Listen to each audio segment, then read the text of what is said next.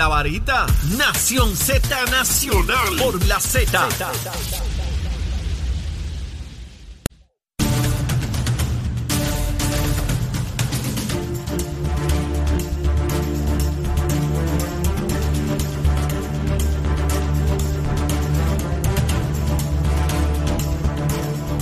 Comenzamos nuestra segunda hora aquí en Nación Z Nacional. Soy Leo Díaz y está en el estudio ya el doctor Iván González Cancel, experto en cambiar corazones. Ya ustedes saben cómo es y habrá muchos corazones que atender en estos días sin lugar a dudas. Estás con Nación Z Nacional por el Habla Música y Z93.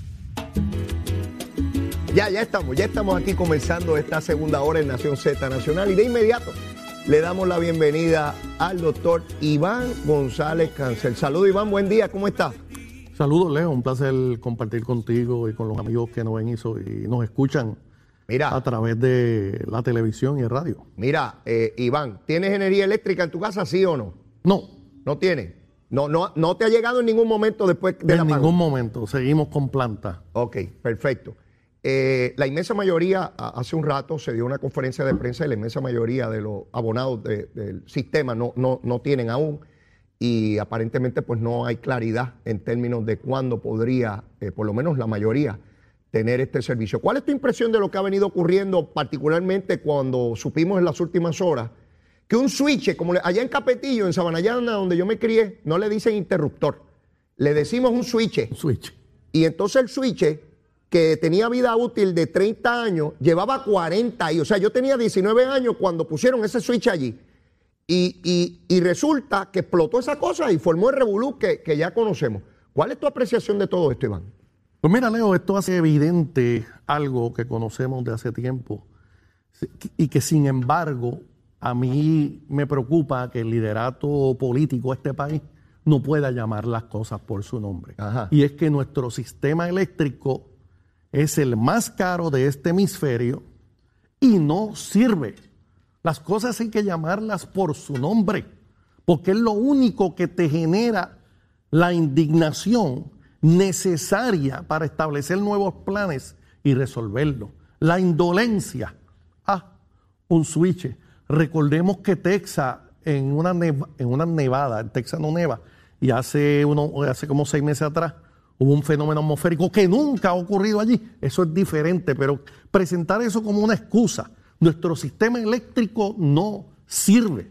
O sea, los puertorriqueños tenemos que aprender a llamar las cosas por su nombre. Y cuando algo no sirve, hay que establecer que no sirve y cuál es el plan de acción para arreglarlo. Hay que preguntarse en este momento, Ajá. y que conste que yo soy de los que creo que el gobierno tiene tres funciones fundamentales de las cuales darte energía eléctrica, llevarte energía eléctrica no es una de ellas, es educación, justicia y seguridad y salud. Todo lo otro, como dicen, viene por añadidura. Así que dicho eso, dicho eso, a mí me llama la atención que nadie es capaz de decir que tenemos un sistema eléctrico que no sirve. ¿Qué hizo Luma? El- y, que, y que conste que soy de los que favorece eh, la prestación de servicios eh, privados, porque la empresa privada siempre es más eficiente que el gobierno. Siempre. Que no funciona en algunas instancias, eso lo podemos discutir otro día, pero siempre el gobierno es inherentemente ineficiente. Y en el caso de la Autoridad de Energía Eléctrica, aquí todos, todos fuimos cómplices de quebrarla, porque cuando la estaban quebrando, cuando era, cuando era el refugio de los parientes y dolientes de los políticos, porque es una industria que paga bien. De los dos mi- partidos, de de ambos dos, partidos, de los dos. mi- de ambos, De ambos. mirábamos para otro lado. Cuando se le dijo que no a la energía nuclear, a la basura convertirla en energía, A la Este, gasificación. A, a la gasificación. Cuando le dijimos que no, yo no sé si a los amigos recuerdan que cuando se estaba hablando de los molinos de viento salió una gente protestando de que podían este, chocar con los pajaritos. Cuando le dijimos que no a todas las alternativas, todos miramos para otro lado y fuimos cómplices. Pero ha llegado el momento en que tenemos que aceptar que este sistema no sirve y que un interruptor que se cayó por viejo y se quemó, ¿dónde están las redundancias que se supone haya en este sistema? No hay que ser ingeniero para usted saber que si tiene este circuito por acá y se cae este circuito, pues debió haber habido este otro. Cuando, que cuando Se cayeron las dos plantas porque las primeras que se fueron fue Ecoeléctrica y Aguirre. Pues se supone que el, el sistema se cae. ¿Por qué? Porque está finito, no puede, apenas puede suplir la demanda. Se le cayeron 800 megavatios y todas se apagaron en cadena. Quiere decir que no hay capacidad, no hay, no hay redundancia, ni hay capacidad para llenar la demanda pico en caso de que falle una planta. En resumen, nuestro sistema eléctrico, el más caro de este hemisferio, no sirve. Y yo espero esa indignación verla y no la he visto. Yo eh, eh, al planteamiento que tú haces le añado lo siguiente. Basta ya de que los funcionarios de gobierno digan que estamos preparados para una temporada de huracanes, porque eso es falso. Eso es, un falso. Si llega aquí, bajo un sistema, si llega aquí un sistema, no un huracán, una tormenta, va a haber fallas grandes en el sistema porque como tú muy bien señalas y sabemos, el sistema está más que frágil, está obsoleto, no funciona. Se cae un switch de eso y mira lo que provocó. Recuerdo después de María que una grúa por allá en el sur de Puerto Rico haciendo un trabajo tocó un cable y también hubo un apagón en todo Puerto Rico. Así que decir que estamos listos para una temporada de huracanes no es verdad y yo concurro contigo. Vamos a decir las cosas como son. El que, ay, que si Luma, mira, si, si eliminamos a Luma hoy a las 12 del mediodía, este, Iván, si Luma se va hoy al mediodía, ¿tú crees que a las 3 de la tarde no va a explotar algún switch? Si los switches están obsoletos allí, no importa quién administre esta cosa. Tenemos más de 9 mil dólares que ha asignado FEMA para tratar de reconstruir eso. Y hay gente que dice: 9 mil millones. Mi hermano. 9 billones de así es, una cantidad inmensísima, absurda de dinero para, para bregar con las plantas y todo ese sistema de distribución. Y algún político puede decir que en un año lo van a hacer. No, tarda de 5 a 10 años. Porque es un proceso complejo de subasta, de, de, personal técnico, de todas esas cosas. Y entonces, eh, Iván, la semana que viene puede haber otro gran apagón. No sabemos cuándo lo va a haber. Sí, pero tiene que haber accountability. Yo espero, yo sueño con el día, ver a un gobernador que en una conferencia de prensa le diga a un funcionario, mire, este que está aquí es responsable de en 45 días darme un informe y decirme en qué etapa estamos. Y cuando se apague el micrófono y se apague la, la cámara, le diga, ¿Viste lo que dije, verdad? Y yo quiero que tú sepas que va a haber una consecuencia si tú no puedes cumplir con eso. Por cierto, dímelo ahora. Porque si tú me dices ahora que eres responsable de eso y en 45 días yo te voy a votar y alguien dirá, pues doctor, seguirá votando uno tras otro. Pues mire, sí, hasta que llegará uno que es competente. Pero aquí el gobierno es incapaz de ejecutar. Les doy un ejemplo. Un proyecto, por cierto, disparatado el hospital de Vieques. El hospital de Vieques, el gobernador de Puerto Rico lleva diciendo desde el día que llegó que va a comenzar la construcción mañana o pasado, en tres meses, en cuatro meses.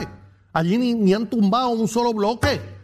el gobierno es incapaz de ejecutar y se debe a que nadie sufre las consecuencias de su incompetencia. Yo puedo entender el planteamiento que tú haces. Es como si yo matara gente todos los días yo opero a la gente todos los días y se mueren todos los días y al día número 30 miro al director médico del hospital y el director médico del hospital me invita a un café. Es lo mismo. Pues mira, vamos a discutir eso, porque distinto a la empresa privada, el gobierno tiene unas estructuras que son necesarias para salvaguardar el interés público y que no haya un pillo, ¿verdad? Que no haya un pillo. Ahora mismo, ese mismo ejemplo del hospital. Pues primero hay que procurar los fondos de FEMA, en lo que llegan los fondos de FEMA, en lo que está toda la complejidad estatal y federal de lograr los fondos. Una vez están los fondos hay que hacer una, una estrategia de cómo se va a llevar a subasta para demoler lo que está, para entonces otra subasta de quién lo va a construir. El que no se lleva la subasta te lleva al tribunal y te tiene dos, tres meses, un año, qué sé yo. Eh, bueno, lo vemos en las compras del Departamento de Educación. No estoy tratando de justificar la indolencia, la irresponsabilidad o, la negligencia. No, no, no, no, no. Es el trámite absurdo. Iván, amanecemos hoy con la discusión de que Luma dice que le ha sometido unos proyectos a FEMA para su aprobación y FEMA dice que no tiene ninguno. ¿Quién es el embustero, Iván?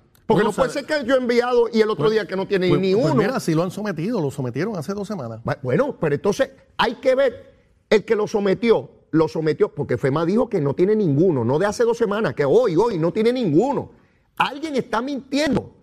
o alguien está tratando de coger de tonto a alguien. No. En eso yo estoy de acuerdo contigo. Uno tiene que llamar a todas las partes y decir, se acabó el vacilo, mi hermano. Se acabó esta cosa de que tú dices esta cosa y esta cosa otra. ¿Dónde está la realidad? Y yo estoy totalmente de acuerdo contigo que el que haya sido irresponsable tiene que pagar con su posición. Yo estoy de acuerdo contigo en eso.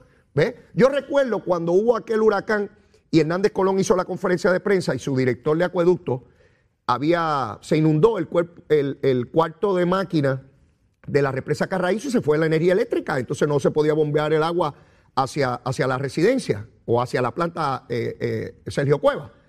Y estaba el director de acueducto. Y Rafael Hernández Colón se vira y le dice, ¿y cuándo usted cree? Y él dijo, yo no sé.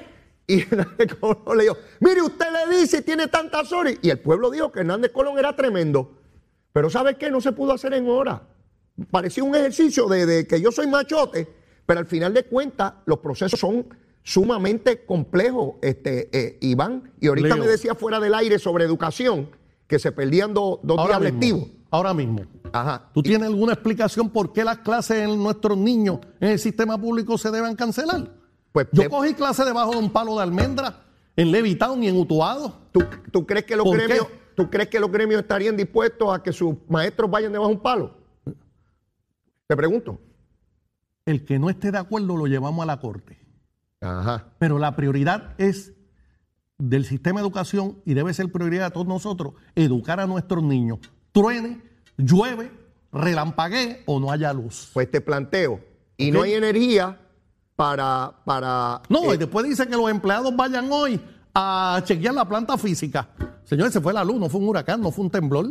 pero, pero te O sea, pregunto. cosa más absurda. Te pregunto, nada más para, para la ejecución, porque siempre, siempre hablando es más fácil, Iván. Vamos a ponerte las cosas tranquilitos, ¿eh? Pues como cuando tú estás en la sala de operación, siempre se puede complicar. Vamos a mirarlo.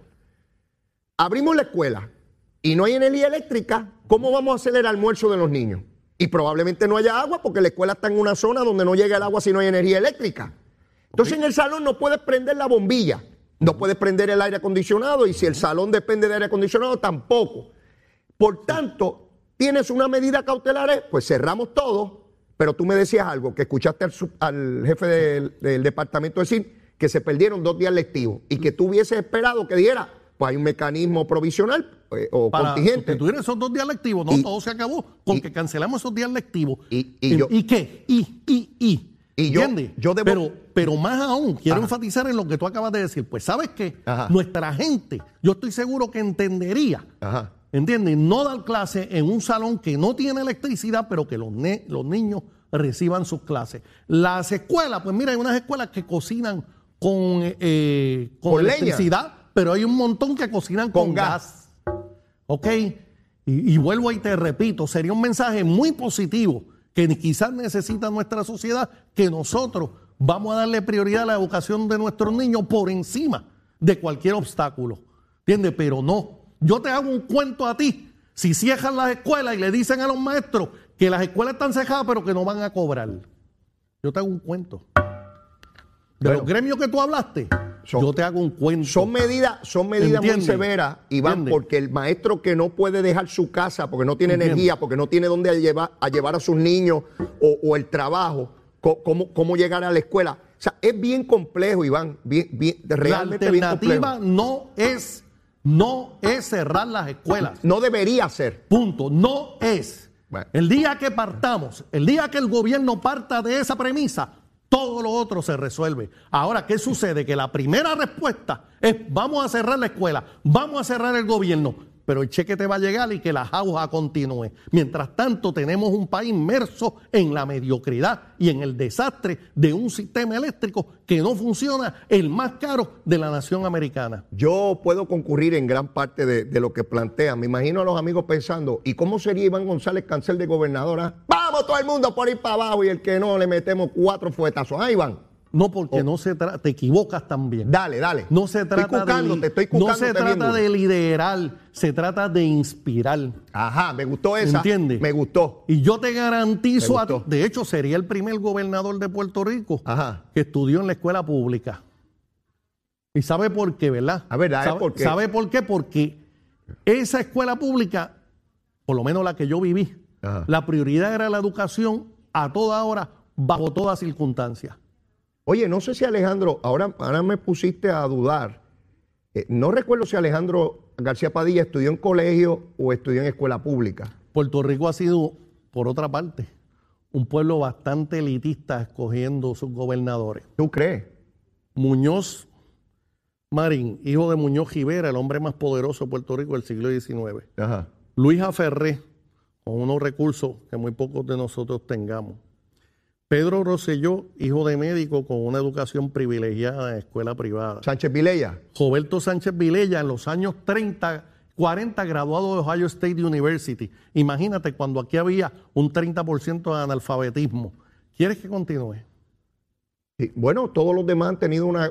Pero no hay ningún problema en uno tratar de las Todo personas que tengan no, la mejor yo no tengo- educación. yo no tengo problemas con eso. Ajá. Pero ciertamente eso te dice a ti, Ajá. eso te dice a ti que nuestro sistema político por alguna razón no se abre a la participación plena de los sectores marginados. Oye, de un tema me llevas a otro bien profundo, ¿sabes? Eh, eh, porque vamos, vamos Digo, a y a lo mejor estoy prejuiciado. No, no, no, Y, esto- y es- estoy siendo. y esto te es- estoy hablando basado en mi experiencia. No, no, Iván, Que yo- no fue la mejor. Esta- ¿Entiendes? eh, este, estos temas hay que discutirlos, hay que discutirlos y mirar si por alguna, por alguna razón hemos estado mirando solamente en una dirección y no en todas las posibilidades que tenemos. Claro que es importante. Bill Clinton, por ejemplo, era hijo de una enfermera anestesista que logró estudiar ya de adulta, eh, su madre, Ajá. que recibía pelas del padrastro, del, del, del, del Sí, pa- sí. del padrastro cada rato, que él lo tuvo que enfrentar Barack una Obama, vez Barack una Obama. pelea a puños, Barack Obama, que se lo dio la madre, se lo dio a los abuelos para que lo criaran. Ajá. Y así por el estilo, nuestra nación está llena de presidentes que vinieron este, que no debieron haber llegado, Fíjate. no debieron estar donde llegaron. Lamentablemente, nuestro sistema político ha sido un sistema clasista. Mira, yo mirando ahora, pues Pierluisi, pues su padre de, de clase media, buena preparación, fue secretario de la vivienda, bueno, pues tiene una ventaja, seguro. Sí, graduado de Marista. Ricardo, también, la, también. La escuela San Pedro Albizu Campo de Levitown. Ajá. Yo le llamo San el sentido al otro estaba hablando con un amigo Bueno, y la de San- mía, de la- San Ignacio. Ajá, Este, y escuela semejante, ajá. ninguno. Ricardo. Rosselló, pues obviamente tenía una posición Ricardo aventajada. Rosselló, graduado de MIT. Y- y- y- gracias a su potencial, ¿verdad? Eh, eh, hijo de Ga- un- Ganado. No, y, pero sí, pero llegó a MIT con su intelecto. No necesariamente Claro. que, que nadie, ¿verdad? Sí, pero, teni- pero tenía un apellido de un exgobernador, ¿ah? Correcto. Este, y- correcto. fíjate- Si la María Calderón, hija, gra- este, hija de un hombre muy prominente eh, con, con recursos vastos de la sociedad sanjuanera También. de los años 40 a los años 50. Fíjate, Alejandro García Padilla no. Alejandro, Alejandro García Padilla, hijo de colaboradores cercanos de Luis Muñoz Marín. Sí, pero, pero Eh, Aníbal Acevedo Vilá, graduado de San José, hijo a su vez de un colaborador muy cercano, Muñoz Marín. Y- y- Todos han estado conectados de una manera u otra, o conectados políticamente o conectados socialmente. Pero el hijo- gente como el hijo de Paco y Zulma, cero. Ok, está bien, tomo, tomo tu punto y yo creo que ciertamente necesitamos abrir espacio en esa dirección. Es como lo que se logra ayer al confirmar eh, eh, a, a la juez Jackson.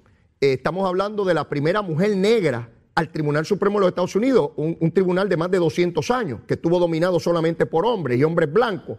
Finalmente llega un hombre negro, finalmente llegan mujeres, finalmente llega una mujer negra. Este, ciertamente nuestra sociedad tiene que moverse en, en el proceso de democratización, pero eso requiere también participación. No van a irte a buscar a la casa y no te lo van a hacer fácil. El proceso es bien complejo porque el hijo de Berta y, y, y Don Leo, pues llegó y Papichón probablemente mucho volé, pero llegué a ser presidente del partido, candidato a la alcaldía de San Juan, legislador y ahora abro gusanga aquí en este programa. Pero, pero uno tiene que meterse y uno tiene que tener voluntad. No, no. Y los amigos que nos están viendo, sepan que ese niño, por cierto, lo tienen posiblemente al lado, jugando, en vez de estar eh, En la escuela. en la escuela.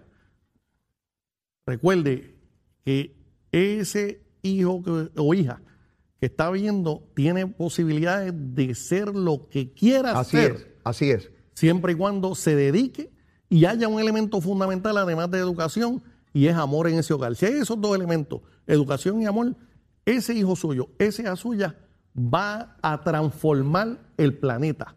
recuerde eso y eso es fundamental que su hijo o su hija lo sepa. Iván, ese mensaje es demasiado poderoso e importante y me recordaste de inmediato una conversación que tuve. Tendría yo, qué sé yo, era un adolescente. Y están estas dos personas bebiendo whisky con agua de coco en el colmado de mi hijo. Tenía un colmadito, tenía un área, la gente sabe el palo. E iban allí dos abogados, dos abogados, ya mayores, whisky con agua de coco. Y uno de ellos me pregunta, oye, ven acá, ¿y qué tú vas a hacer? Va, cuando sea grande, va en el colmado. Y yo le dije que yo quería ser abogado.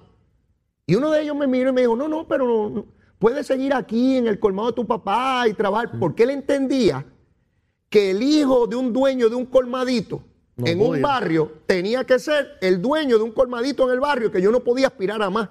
A mí se me grabó aquello porque aquel hombre lo que debió haberme dicho es, claro, estudia, echa para adelante, tú puedes lograrlo. No, Iván me dijo que me quedara donde yo estaba, que yo no podía seguir adelante. o sea, que el que está en el barrio, en el residencial, en la parcela, tiene que quedar allí en su sucesión. Pues mira, tenemos experiencia en común. Un colega, amigo mío, está vivo todavía, sí, Dios le dé muchos años, cirujano cardiovascular, profesor de la Escuela de Medicina. Cuando yo era estudiante de cirugía, le digo, doctor, yo quiero ser cirujano cardiovascular, a ver si usted me puede ayudar. Uno siempre está buscando, ¿verdad? Una carta de recomendación, una buena evaluación. Ajá.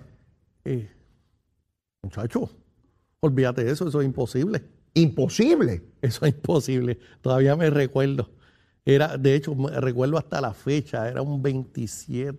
No me digas que recuerdas la fecha que De junio, era un jueves, 27 de junio del año 1985, 85, 1987 Wow, así de duro fue que recuerdas el día Recuerdo la fecha, sí, porque yo venía de una rotación en Minnesota, iba a empezar mi cuarto año, iba a empezar mi cuarto año y por unos días estuve en esa rotación, que era la rotación de cirugía cardíaca, y fue el mes de junio y recuerdo la fecha, y, se operaba los jueves.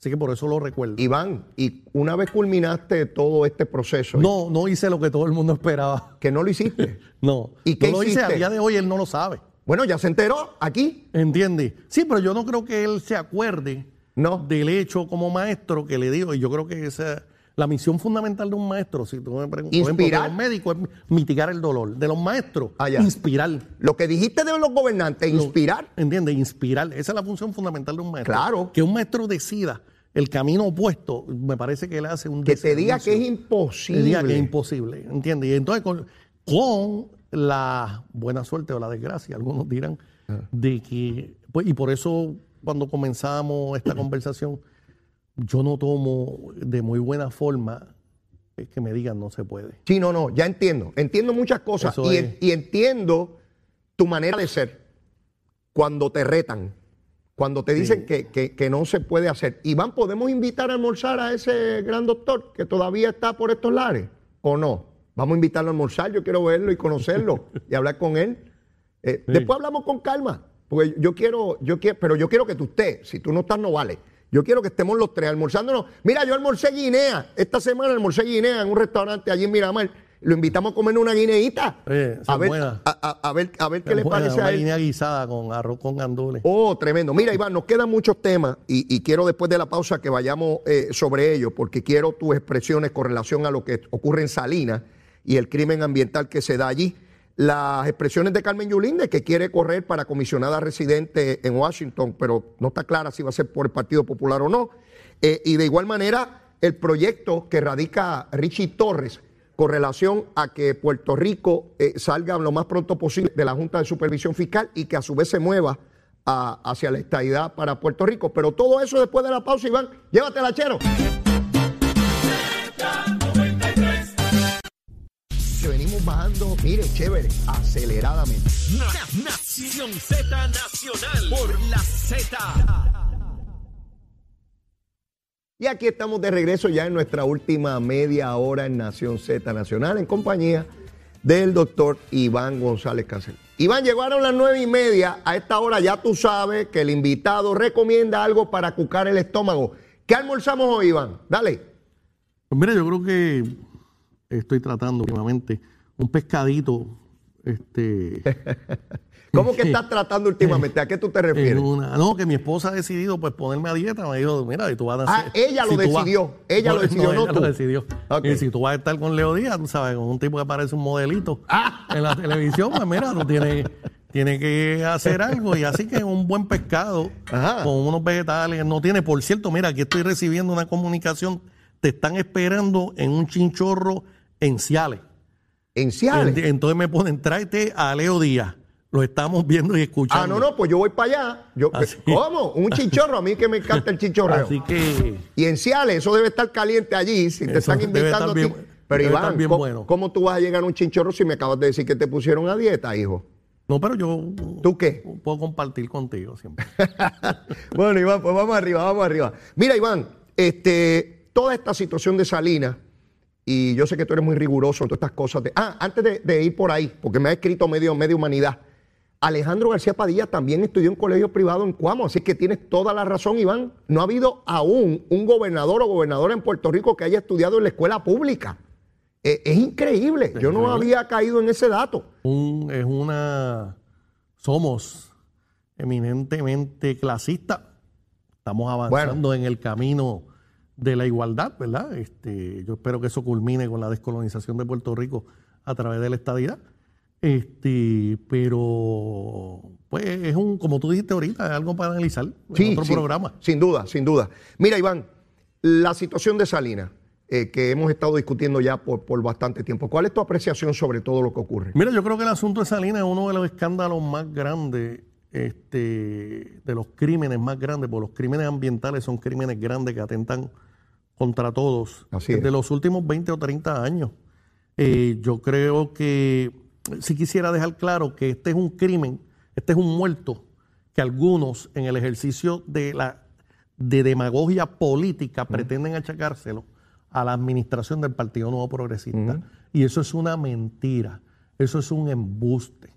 Esto es un crimen ambiental donde por más de 15, 20 años, diversas agencias del gobierno de Puerto Rico, diversas administraciones, entiéndase, Autoridad de Acueducto, Autoridad de Energía Eléctrica, Oficina de Gerencia de Permisos, CRIN, el municipio, eh, los troqueros que sacaban relleno de allí y lo iban a depositar a una finca que no, posiblemente, de seguro no estaba autorizada para recibir relleno, los que traían la arena que la sacaron ilegalmente y la depositaron allí. Todos esos sectores, vecinos de allí, tengo que decirlo así, todos miraron para otro lado porque, ¿saben qué? Cogió el billete Los chavitos. los chavos, ¿entiendes? Y yo espero, y yo espero, confío, eh, que esta administración, que entonces sí ha venido a apagar fuego, que como te dije hace 20 años, y en un ejercicio de demagogia la acusan de ser responsable, le meta mano al asunto. De más está decirte, pero obviamente yo no soy el gobernador, que yo hubiera dado 24 horas por edicto y con alto parlante para que sacaran la propiedad mueble, los trailers y todo eso. A las 24 horas hubiera estado metido con bulldozer demoliendo las estructuras y que me llevaran a la corte. Bueno, eh, ciertamente había que llevarte a la corte porque no puedes entrar allí sin un permiso de un tribunal, ¿Por qué? por- porque tienen un derecho que hay que adjudicar. De no, hecho, si está adjudicado. no, no, no, es que no lo puedes adjudicar por apreciación, tienes que documentarlo Pues están los- legalmente. están los documentos, los tiene el gobierno. Ah, precisamente hay controversia sobre ello. No, no hay ninguna. Sí, no lo hay, lo hay. No Iván. la hay. Iván, Está como, Hay- Leo, Leo, estamos como ayer o hoy, yo no sé si es cierto, pero si es cierto me parece una historia del absurdo. El que mató, el que mató al individuo en la calle, creo que se presentó a un cuartel con un abogado y dijo, miren, yo sé que me están buscando, aquí estoy. ajá. Ah, no, pero mire, váyase, no tiene, no es, entiende, venga, eh, vamos a coger, cójase un periodo, sabemos que usted es un, un ciudadano responsable en lo que, en lo que hablamos con el fiscal, porque todavía no hay pruebas. Y él Bueno. diciendo que era él. Yo, yo, Yo, yo, prefiero pensar que no es verdad esa historia. no, yo, yo, yo, yo tiendo a pensar que tampoco lo es. Pero, Entiendo. pero volviendo a Salinas, Iván, no es lo mismo eh, algo que es evidente como un asesinato que ocurre frente a un oficial a cuando hay estructuras y tú tienes que adjudicar el derecho. Ya se sabe de personas que tenían títulos propietarios legítimos aun cuando era una reserva. Lo que quiere decir eso es que no puedes construir. Pero no quiere decir que no eres titular. Parece una anomalía Pero no en puedes construir. Claro, pero, pero tienes que adjudicarlo porque hay unos que sí, hay otros que no. Leo, yo no soy abogado, pero una de Lo- las po- pocas po- cosas por que eso me he te lo explico, hijo, por eso te lo explico. Lo ilegal no da derecho. ¿Tú sabes cuál fue el último Claro, gobernador eh, en Puerto Rico que fue reelecto? ¿Tú sabes cuál fue? Eh, Pedro Rosselló, el ¿Sabe, último. ¿Sabe por qué? Una de las características era. ¿Cuáles eran? Decía, por aquí y por aquí el camino. Está vendida, está vendida. El sistema de salud, vamos, no estoy diciendo que esas cosas eran buenas o malas, Ajá. pero por aquí el camino. ¿Sabe cuál es la diferencia de todos, verdad? De él y los otros. Que era médico, no era abogado. Pues ¿sabes qué? Era cirujano. Para decirte algo de mi querido amigo y hermano Pedro Rosselló, también por actuar en esa medida, le quitó como le quitó los anuncios de, go- de gobierno al nuevo día y se buscó lo que se buscó. Porque uno no puede actuar acá, ¡juácata! por ir para abajo, porque yo soy el gobernador. Y en algún momento, como ganó por un millón de votos, también se le nubló, porque se le nubla a todo el mundo, no importa el partido. Estoy viejo ya, Iván. He visto mucho en mi mira, vida. Mire, por mí no ha votado nadie, ya tengo nublado el entendimiento, así que imagínate. No, bueno, pero, pero para que tú veas, en Salinas lo importante es que se adjudiquen las responsabilidades, que se elimine lo que haya que eliminar, que se revierta en lo posible a su estado original es, ese lugar y procurar que esto no vuelva a suceder, porque es evidente, Iván, que si yo llego a un sitio y veo que tiene agua y luz, hay una presunción de legalidad, porque si las autoridades le dieron agua y luz, pero entonces hay que determinar si eso fue legalmente, ilegalmente. Así que es, es un proceso complejo, pero no quiero que se me vaya el tiempo eh, eh, eh, habiendo tantos temas para discutir contigo. Richie Torres, legislador federal por el estado de New York, plantea y radicó un proyecto para hacer salir la Junta de Supervisión Fiscal más rápido. ¿Cómo? En vez de esperar a cuatro presupuestos balanceados, que sean solamente dos.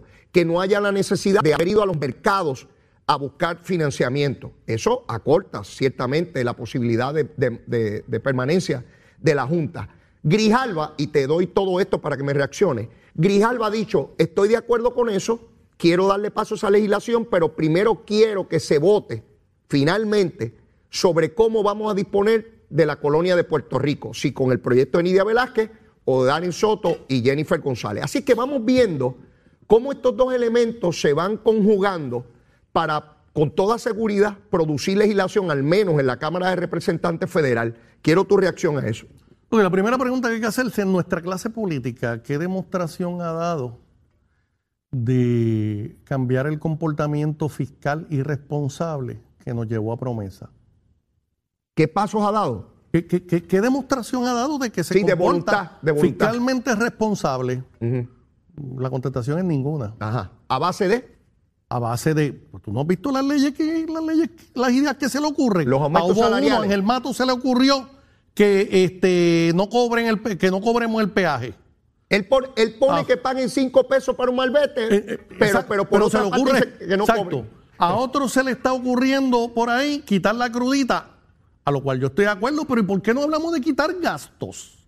¿Por qué no hablamos de cambiar la Asamblea Legislativa a tiempo parcial, que se reúna eh, dos por cuatro, con ocho o doce semanas y bajamos los costos de la Asamblea De Legislativa? acuerdo, de acuerdo contigo en eso. ¿Entiendes? Y así por el estilo. Que, y lo otro es, el representante está equivocado porque la última demostración, de ultimate proof, de que tú eres fiscalmente responsable es que haya apertura en los mercados. Si no hay apertura en los mercados, eso no es posible. Y entonces ahora voy con Grijalva. Grijalva es un hipócrita, chico. Grijalva es un charlatán. ¿Entiendes? Y el, y el Congreso de los Estados Unidos a nosotros nos toma de mango bajito. Allí no hay ninguna intención de descolonizar a Puerto Rico. El speaker, eh, eh, el, speak- el, el portavoz de la mayoría en la Cámara lo ha dicho. Steny Hoyer. Steny Hoyer, que no hay ninguna voluntad de bajar el proyecto al floor y del Senado ni se diga. ¿Entiende? Así que, ¿de qué está? Eso es para las gradas. Eso es para las gradas, ¿entiende? Ok, pues ¿Sabes? voy- Es otro absurdo. Ahorita hablabas, eh, hablando de cosas absurdas, Ajá. mencionaste, creo que Carmen Yulín, este, oye, no hay, no hay político que se respete menos que pretenda y, y que, que crea en la soberanía de Puerto Rico fuera de la estadidad, fuera de la estadidad y que corra un partido colonial. ¿Entiendes? Carmen Yulín ya fue rechazada por su partido. Yo creo pues que ese es un trabajo que debemos felicitar a los populares que la acaben de retirar. Bueno, antes, antes de llegar allá a la ex alcaldesa, mira, Iván, Eh, yo creo que sí hay voluntad. Lo que pasa es que no es la suficiente para llevar esto a su culminación y es lo que tiene que procurar el, el movimiento estadista. Tenis Hoyer lo que ha dicho es que quiere un proyecto de consenso, que él favorece la estadidad. Pero es que ellos no pidieron consenso cuando invadieron a Puerto Rico en 1898. eh, esto- esto- ellos no pidieron consenso cuando le impusieron a Puerto Rico la colonia que se llama Estado Libre Asociado de Puerto Rico. Y en Puerto Rico, por cierto, hay consenso. 99% de los puertorriqueños queremos mantener una relación con los Estados Unidos de De América. acuerdo. Acuerdo, Pues, pues tenemos consenso. Sí, pero- pero o sea, Leo, no nos dejemos caer en estos trucos No, no, que sí. son para mantenernos separados. Yo, yo estoy claro, como dice el poeta cubano eh, eh, Guillén, con los pies en la tierra y los ojos en las, en las estrellas. A lo que voy es que a mí no me pueden hacer responsable como pueblo por las determinaciones de don Luis Ferrey y de Muñoz Marín. Esas fueron las determinaciones de ellos. Ahora vienen las nuestras y eventualmente las de las generaciones futuras. A lo que voy es que se está moviendo, se está discutiendo, se está aprobando cosas que antes eran insoñables cuando yo me criaba, que nadie planteaba proyectos, ni mucho menos, y mucho menos que este pueblo votara el el 53% básicamente en favor de la, de la estadidad. Así que el, el proceso es lento, no es lo rápido que quisiéramos, por supuesto que sí, pero hay movimiento eh, eh, en esa dirección. Y veo a, Richie Torres, legislador de extracción puertorriqueña, como tantos otros, moviendo este proceso y con un grado de conciencia que no había antes. En cuanto a la alcaldesa, yo vi la entrevista que le hizo el periódico El Nuevo Día y me llamó la atención algo, probablemente ella lo dijo y no se publicó o no le preguntaron, no lo sé. Pero Carmen Yulín, si algo yo le reconozco, es lo vocal que siempre fue denunciando la colonia, porque lo fue. Y estoy convencido que le costó muchos votos en la primaria a la gobernación. Pero corre De- un partido colonial. ¿Tú sabes por qué? Ajá. ¿Sabes por qué, verdad? Sí. Porque ese es el instrumento que le garantiza el poder. Lo sé. Poder por el poder mismo. Lo sé, lo sé, ¿Entiendes? Merecen mi admiración aquellos que están en el partido independentista. Eso están claros. Sí. ¿Entiendes? Que creen en la independencia, saben que no tienen, que no tienen posibilidad de ganar una elección, pero siguen ahí defendiendo De- de acuerdo. ese noble ideal. De acuerdo contigo, Iván, sin embargo, eh, no dejo de reconocer que aun cuando aspiraba al poder, planteaba un elemento que le podía limitar ese acceso al poder, como, en- como en efecto pasó. Llegó tercera en una primaria de tres. Ahora dice que quiere correr a, a, residente, a lo cual tiene perfecto derecho, ¿verdad? Y que en Eh, vez de ya cambiar, cambia el partido. Exacto, lo que me llama la atención es que siguen una crítica y dice que el Partido Popular no representa los intereses de este pueblo. Son críticas que también hace Tatito. Son críticas que también hemos visto. Ahora mismo la presidenta de la mujer está renunciando a esa posición. Todo eso hasta que se meten en un cuarto y salen defendiendo la colonia. Está, e- está bien, pero en épocas pasadas ni Se siquiera meten esa- en Ostera y se lo, y sale lo mismo. Lo sé, Iván. Sin embargo, otra vez, ¿cómo vemos el movimiento? Pues se puede ir atrás y adelante. Lo importante es que en el balance los pasos sean hacia el frente, ¿verdad? Y lo que estoy viendo es que hay una crítica institucional generalizada que no habíamos visto en décadas en esa colectividad. Y me lleva a pensar que las posibilidades de, de seguir adelante como instrumento político cada vez son menores, independientemente de quién sea el candidato, Iván, porque veo que todos los sectores van unidos a una crítica eh, eh, eh, en el centro mismo de, de esa colectividad. Y claro, habrá que ver por quiénes votan y si Carmen Yulín sale o no. Eso, eso no lo decido yo, ni, ni hay manera de anticiparlo. Pero vemos otra vez esta discusión que va a la médula, porque alguien le va a preguntar a Yulín. De hecho, ya no descarta correr por otro partido. Dice que por el momento, en el Partido Popular, y en ocasión anterior dijo que no descartaba correr por, otro partido. Y lo hemos visto de otros líderes de esa colectividad. El alcalde de Caguas y el alcalde de Hormiguero le pidieron la renuncia a Dalmao ayer. O sea, estamos ante una situación nunca antes vista en el partido que promueve el estatus colonial. Doctor. ¿Sabes? Todo, yo creo que, fíjate, yo esperaba que el, creía que el programa se iba a terminar sin que estuviéramos de acuerdo en algo. Sí hemos estado de acuerdo en un montón de cosas, Iván. Finalmente estamos de acuerdo en eso, pero deseo añadir que igualmente en ese proceso de introspección debemos entrar los estadistas Ajá. de cómo se, de cómo aportar y qué estrategias utilizar para seguir este, avanzando nuestra causa. Y que me parece que a veces nos sentimos cómodos, porque como dice el americano, we are on the driving seat, somos los que estamos guiando el carro. Conduciendo. Conduciendo y nada más lejos. ¿Qué tú harías? ¿Qué, tú, añadirías, ¿qué tú añadirías al esfuerzo, Iván? ¿Qué, ¿Qué cosas tú crees que se deben hacer que no se han hecho o si se hicieron, cómo mejorarlas? Bueno, yo creo que nosotros debemos aunar recursos denunciando el coloniaje. ¿Cómo? En los foros, en, en, foros dentro de los Estados Unidos y en foros este, internacionales. Por ejemplo, yo en vez de estar gastando 90 mil pesos en unos individuos que pululan por allí en los pasillos del Congreso, si acaso yo trataría de los diversos sectores de nuestro partido aunar esfuerzo para eh, tener eh, los recursos, por ejemplo, para publicar mensualmente en la segunda página de todos los periódicos de mayor circulación en los Estados Unidos, New York Times, LA Times, Chicago Tribune, este, el Son de Florida, Le Monde en Francia, el Mercurio en Chile, este, el Times de Londres, eh, que Estados Unidos tiene una colonia en el medio del Caribe, discriminando con 3 millones de ciudadanos americanos. Todos los meses, todos los meses en ese tipo de foros, todos los meses participando en foros profesionales donde haya, por ejemplo, este, grupos profesionales de ingeniería, de médicos en los Estados Unidos, para nuevamente, porque si algo, o por lo menos esa es mi percepción, que los congresistas norteamericanos no toleran es que se le llame potencia colonial. Eso no lo toleran. ¿Entiendes? Yo creo que eso movería la fuerza porque el plan Tennessee, una estrategia del siglo XVIII, pensar que trabaja en los Estados Unidos del siglo XXI, me parece eh, poco inteligente. Okay.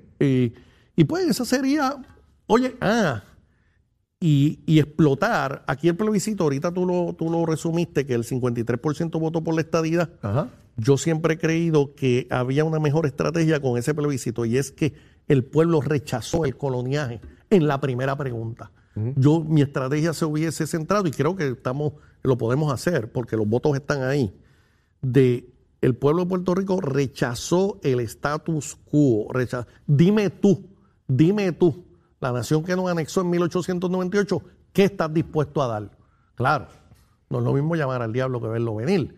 Tenemos que estar preparados para esa contestación. Creo que en este momento es razonable pensar que, la, que la estadidad podría ser una alternativa y que podría y que el estatus colonial poderse eliminar. Creo que es la posición actual del Departamento de Justicia de los Estados Unidos, como muy bien señalaste, creo que puede cambiar, porque como tú sabes, y los amigos que nos ven y nos escuchan, la posición del Departamento de Justicia de los Estados Unidos al día de hoy es que el problema puede ser solución al problema, que el estatus actual puede ser solución al estatus actual. Que en un plebiscito avalado por las autoridades federales, el estatus actual tiene que estar como solución al estatus actual. Eso es una falta de respeto. ¿Ok? El derecho internacional y los Estados Unidos como nación reconocen dos maneras de solucionar el estatus colonial.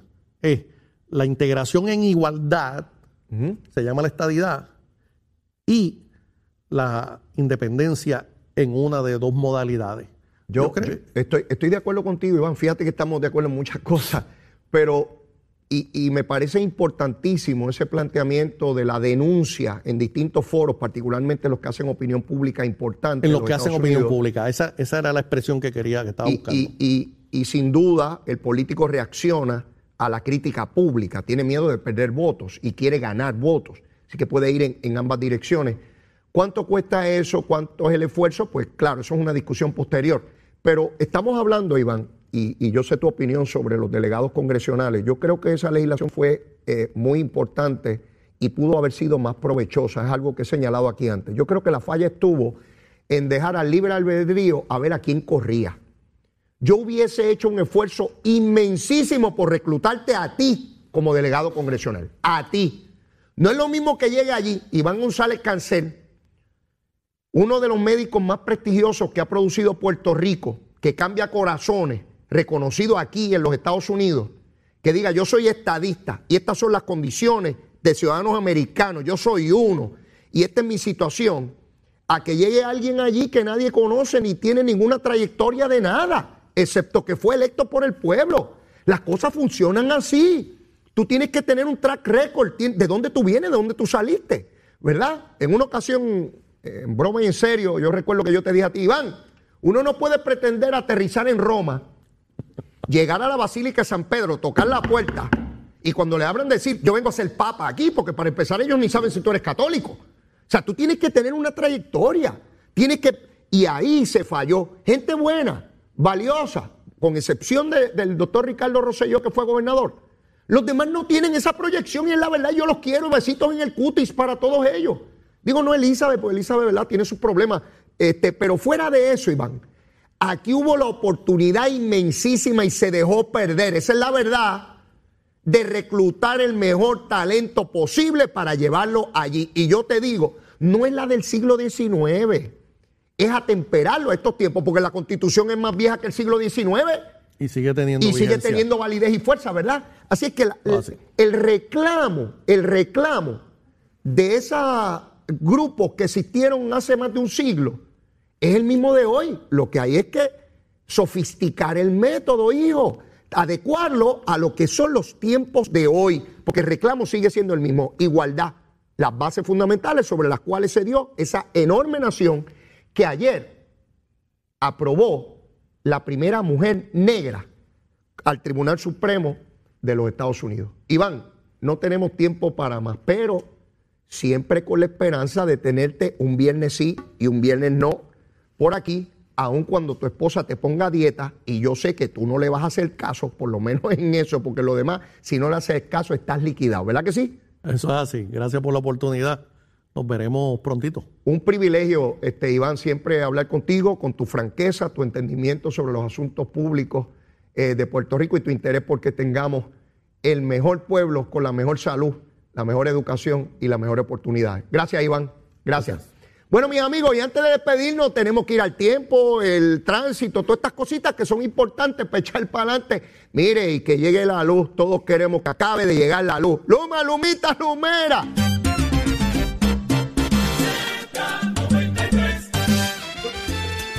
Ya finalizando, ya finaliza. Aquí son malos, ¿sabe? Aquí son malos.